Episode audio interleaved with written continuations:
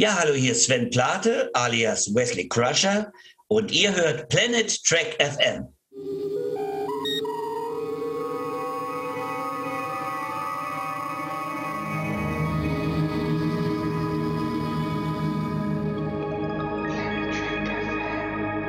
Moin Moin und herzlich willkommen zum fünften Shortcast von Planet Trek FM, die ganze Welt von Star Trek, mit mir, eurem Björn Sülter. Heute heißt es bei uns zwei Kämpfen für Sim. Eingeladen habe ich mir dafür den ultimativen Kämpfer für die gute Sache, Torben Kessler, Marketingmanager von Sci-Fi. Moin Torben und willkommen zurück. Hallo Björn, ich bin froh wieder da zu sein. Und weißt du, was witzig ist? Am Ende der vierten Folge der Shortcasts habe ich das angekündigt, dass wir über Similitude aus Star Trek Enterprise reden. Und das tun wir heute. Ist das nicht irre? Wir hatten also keine andere Wahl, würde ich sagen. Nein, aber wir hatten das ja ohnehin vor. Es hat nur etwas länger gedauert, wie das halt so im Leben ist. Nochmal zur Erinnerung für alle. Bei den Shortcasts haben wir zu zweit nur 15 Minuten Zeit, eine Episode vollständig und erschöpfend zu besprechen und müssen bestenfalls auch noch eine Punktlandung hinlegen, wenn die 15 Minuten um sind. Und wenn wir überziehen, ja, dann äh, drohen uns immer ziemlich üble Strafen. Für diese Folge habe ich mir die Strafe ausgesucht, Torben. Mhm. Wenn wir es nicht schaffen, dann müssen wir einen Tuvix-Stunt hinlegen, lassen uns per Transporter vermischen und schauen dann mal, was passiert und wer von uns vielleicht am Ende überleben darf. Hast du da Bock drauf? Ähm, ich, ich hoffe, dass, dass wir alle überleben können, aber ja, da müssen wir durch. Das hilft ja nicht. Okay, gut. Das Ganze soll ja nicht zu lang werden, deswegen die Stoppuhr ist bereit. Es geht um Similitude, Ebenbild aus der dritten Staffel von Star Trek Enterprise. Bist du bereit, Torben? Ich bin bereit dann heißt es jetzt zwei Kämpfen für Sim und die Zeit läuft. Innerhalb der Cindy-Mission, Torben, da stand es ja ganz oft spitz auf Knopf und deswegen war es auch logisch, dass die ganz viele Sachen unternehmen mussten, um das Schiff zu verbessern, um die Technik zu verbessern und so beginnt ja auch die Folge. Und leider fällt Trip dann dabei ins Koma. Was hast du dabei als erstes gedacht, als das passiert ist? Ja, ich fand es ein bisschen schwierig, weil ich dachte mir, okay, so eine Warp 5 dauerhafte Möglichkeit ist schon praktisch, definitiv. Aber ist das der richtige Moment und die richtige Zeit, das jetzt zu testen? und gut, äh, also wie gesagt, es gibt Vor-, also Vor und Nachteile dafür, aber ähm, oder Argumente dafür. Dennoch fand ich es ein bisschen, also es war natürlich so ein, ein schöner Aufhänger, einfach, dass man diese Story einleitet und mehr auch nicht. Und am Anfang gab es ja von der Folge diese Beerdigungsszene, bei der man denkt oder denken soll, dass Trip gestorben ist. Das mhm. haben sie eigentlich ganz clever gemacht, oder? Fand ich auch tatsächlich. Also es kam so aus dem Nichts plötzlich und dann, also ein Hauptcharakter ist tot und man, man weiß es ja schon bei diesen Serien, dass eben sowas nicht einfach so passiert oder eben wieder rückgängig gemacht wird, aber ich fand das schon, ja. also schon mal so ein Fund, was man direkt in den ersten 30 Sekunden einen Zuschauer ins Gesicht drückt. Also schon ja, gut gemacht. Und dann, und dann passiert es ja auch und dann stehen wir zusammen mit der Crew vor dieser Situation dass Trip im Koma liegt. Und ich möchte das Ganze, weil das Thema, dieses Thema dieser Folge, das ist so komplex und emotional, ähm, dass ich das mit dir mal sortieren will, Torben. Stellen wir uns gemeinsam mal kurz vor, ein geliebter oder sehr geschätzter Mensch liegt im Koma. Mhm. Und jetzt taucht ein, eine Möglichkeit auf. Ein Kollege, ein Familienmitglied oder auch ein ganz Fremder von der Straße könnte diesem geliebten, geschätzten Menschen helfen, weil er etwas in sich trägt, was er spenden könnte, damit unsere geliebte, geschätzte Person weiterleben kann. Mhm. Ist es moralische Pflicht dieser Person zu helfen? Naja, moralische Pflicht im Sinne von, ist das eine Leben mehr wert als das andere? Das ist der. Na, wir sind jetzt momentan nur an dem Spenderpunkt. Also wenn, wenn jetzt, äh, wenn wir jetzt sagen, du müsstest jetzt irgendeiner fremden Person oder einer bekannten Person helfen, indem du irgendwas spendest und du wirst es aber auch überleben. Ist es deine moralische Pflicht, das zu tun oder kannst du es frei entscheiden? Das ist eine sehr schwierige Frage. Also, ja. Boah, natürlich ja, das ist ja auch dann mit Organspende und etc. alles, was ja aktuelle Diskussionen sind, eine sehr schwierige Frage, auch eine sehr trackige Frage. Und das finde ich dann auch das Gute an der Folge tatsächlich. Also du würdest dich dann damit sehr auseinandersetzen müssen. Absolut, natürlich. Also die kann man nicht leicht beantworten. Ist es quasi mein, also wenn ich auch überleben würde, wäre dann meine Unversehrtheit oder mein persönliches, wie auch immer, ähm, steht das im Vordergrund eines Überlebens einer anderen Person. Das ist natürlich eine moralische Frage. Ich glaube, ja. ich würde mich moralisch verpflichtet fühlen, aber das ist eine sehr, sehr, sehr dunkle Grauzone. Also ein schwieriges Müsste Thema. man es akzeptieren, wenn jemand einfach ablehnt? Wenn jemand sagt, nein, ich kann mich so einer Operation nicht stellen, ich habe Angst davor, ich will das nicht, was dann das Todesurteil vielleicht für die andere Person bedeuten würde. Aber müsste man diese Aussage, diese Entscheidung dieser Person akzeptieren? Ich fürchte ja. Also man kann das dann gut heißen oder nicht gut heißen, aber jeder darf ja über seinen eigenen Körper und sein eigenes ähm, Wohl frei entscheiden und im Zweifel hat dann die andere Person, ja, salopp gesagt, Pech gehabt, auch wenn es moralisch ja. fraglich ist, aber ich denke schon, dass man das akzeptieren muss.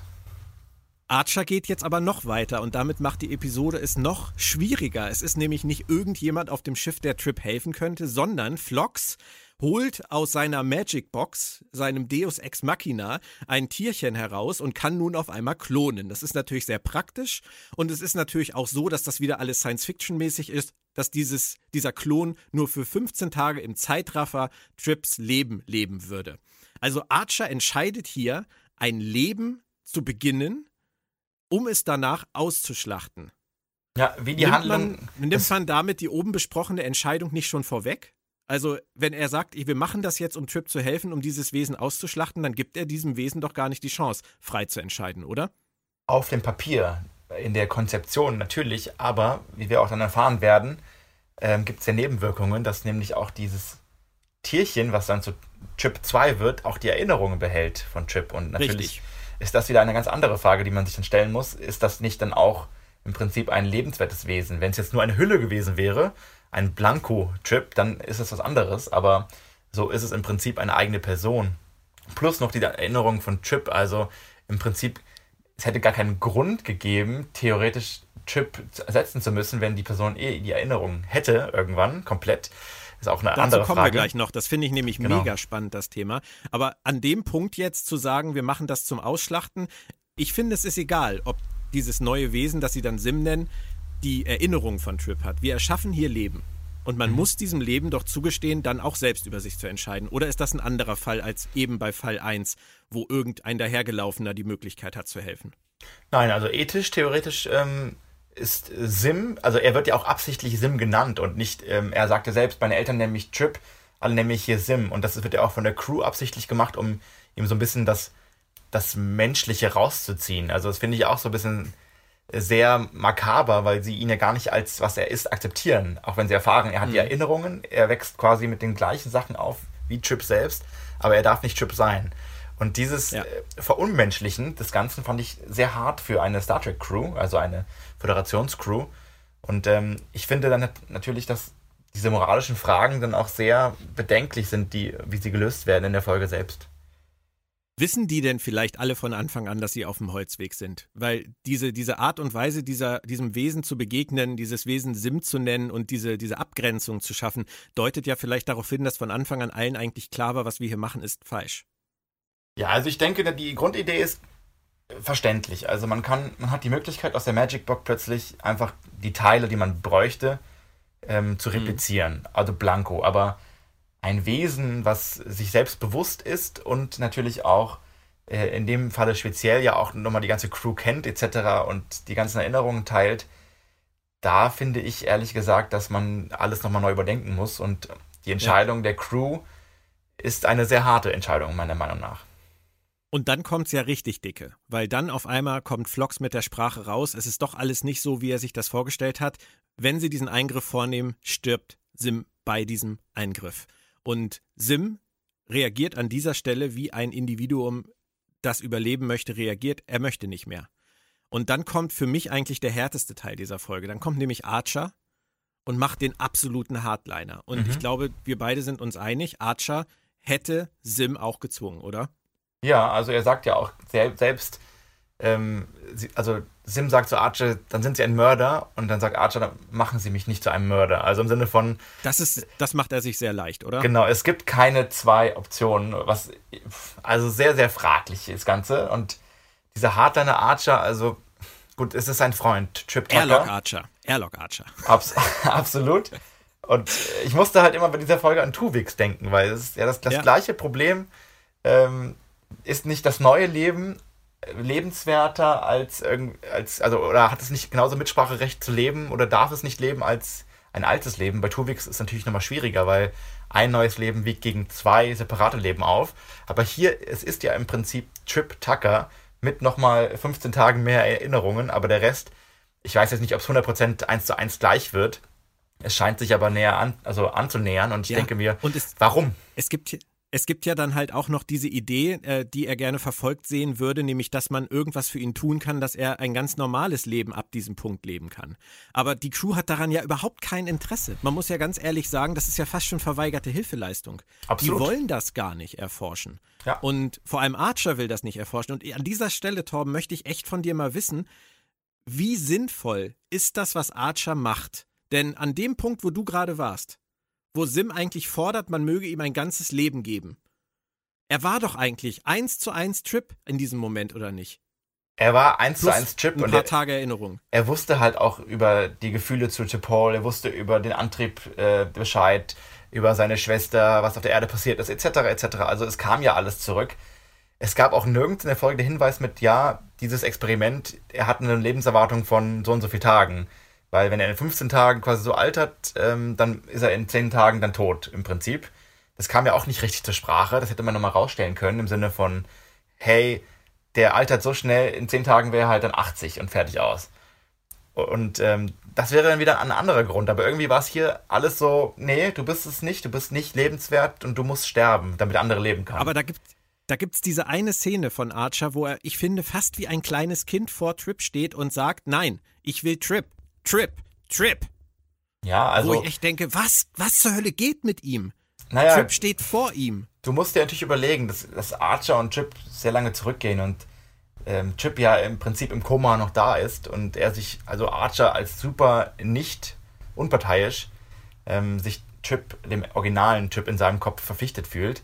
Und vielleicht möchte er auch einfach dann nicht diese Vermenschlichung zulassen für Sim.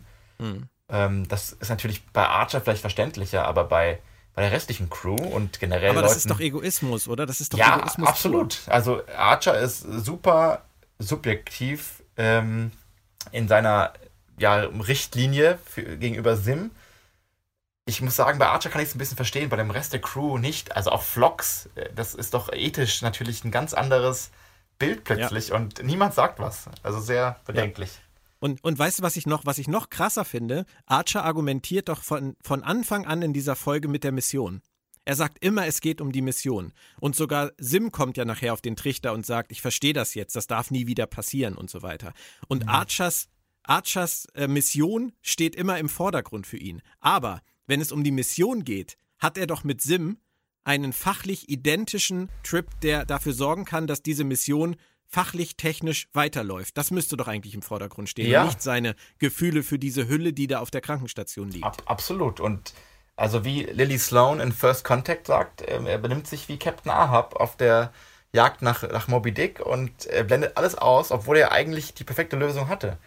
Und ähm, ich zurückblickend auch mal auf, auf die, die Grundidee der Folge ähm, mit Thomas Riker und Will Riker. Ich glaube, das ist dann mhm. Riker durch zwei, heißt sie. Gleich Fragezeichen. Genau. genau ähm, da ist ja auch die ursprüngliche Idee der Autoren war ja auch Will Riker durch Thomas Riker zu ersetzen. Und hier hätte man diese auch machen können. Man hätte einfach Chip Tucker durch äh, einen neuen Chip Tucker ersetzen können. Wurde ja auch schon mal gemacht mit Harry Kim in der zweiten Staffel von Voyager. Also im Prinzip, die Möglichkeit war ja da, aber dass man komplett in diese Du musst sterben Richtung geht, eine sehr makabere Star Trek-Folge am Ende. Und vielleicht macht das auch ihren besonderen Reiz aus, weil man nicht jetzt einfach dann die Magic Box rauszieht und hat einen neuen Trip Tucker und alles ist gut, sondern man schickt jemanden in den Tod. Und das ist es wirklich hier. Und anders ja, als bei Tuvix. Wie, wie, Entschuldigung, wie, ja, willst du das mit Tuvix noch ja, sagen? Anders als bei Tuvix ist, wie gesagt, hier äh, wäre eins zu eins der Tausch möglich gewesen, nach, nach meinem Verständnis. Und bei Tuvix, wie ja. gesagt, nicht. Und deswegen finde ich es dann nochmal umso mehr makaber. Aber wie einfach ist dann aus Story-Sicht von den Drehbuchautoren der Weg zu sagen, Sim kommt zur Besinnung und opfert sich dann doch für die gute Sache? Ja. Macht es das irgendwie besser? Nein, also das war wie oft bei Star Trek dann die plötzliche Wendung in den letzten fünf Minuten der Folge und ähm, 45 Minuten Folge abschließen. Es macht's. Also dieses, klar, er versteht natürlich dann irgendwann die Problematik, aber dieser Lebenswille, den er vorher gezeigt hat, der ist plötzlich einfach weg. Und das fand ich ein bisschen unglaubwürdig. Vielleicht auch die Schwachstelle der Folge. äh, dass er sich so fügt, etc. Aber naja, es gab es bei Star Trek schon öfter und dementsprechend muss man ja auch den, der Serienlogik verzeihen, aber schade war es, dass es dann so einfach gelöst worden ist. Es ist jetzt letztendlich, äh, kam sicherlich ein bisschen negativ rüber, aber auf der anderen Seite muss man sagen, das ist natürlich auch wieder hundertprozentig das, was Star Trek ausmacht, nämlich eine Folge, die uns wahnsinnig zum Nachdenken anregt. Ja, eine total trackige Folge. Also, das ist ja natürlich ein, ein ethisches, moralisches Dilemma, Mission gegenüber ähm, ja, ein Lebewesen und das eine Lebewesen gegenüber ein anderes Lebewesen etc. und so weiter. Also eine sehr moralische und aber auch eine eine Folge, die natürlich ein anderes Licht auf die Enterprise Crew wirft und eben wie weit sie dann vielleicht dann doch noch nicht sind oder auch wie, wie viel sie quasi bereit sind zu opfern von ihren Werten, um die Mission dann aufrechtzuerhalten. Also ist sehr spannend. Naja, aber Janeway hatte dann in den Jahrhunderten danach auch nichts gelernt. Also muss man ganz ehrlich sagen. da gibt es einen schönen Witz zum Ende, den würde ich gerne nochmal bringen mit. Ähm, ja, bitte. Janeway kommt in einen Raum mit Khan, Dukat und Tuvix und einer Phaser mit noch zwei Schüssen übrig und sie, sie, sie schießt auf Tuvix zweimal. also so in die Richtung geht das. Ey, das ist echt makaber. Torben, ja. ganz kurz noch. Ich finde äh, Connor Trainier super Leistung in der Folge, oder? Absolut, ja. Das ist, äh, ich, Hat mir echt gefallen. Also Chip ist eh mein Lieblingscharakter aus Star Trek Enterprise und ähm, hm. ja, das ist natürlich, ihm wird es am Ende nicht leicht gemacht mit dem Drehbuch, aber er spielt es vorher sehr, sehr gut. Und ich finde ähm, Flox, John Billingsley, auch super in der Folge. Vor allem finde ich ihn als Vater für, für Sim, finde ich ihn sehr überzeugend. Und ich möchte ihm da auch eigentlich keinen Vorwurf machen, weil ich glaube, Flox hat es genossen, mal wieder Vater zu sein.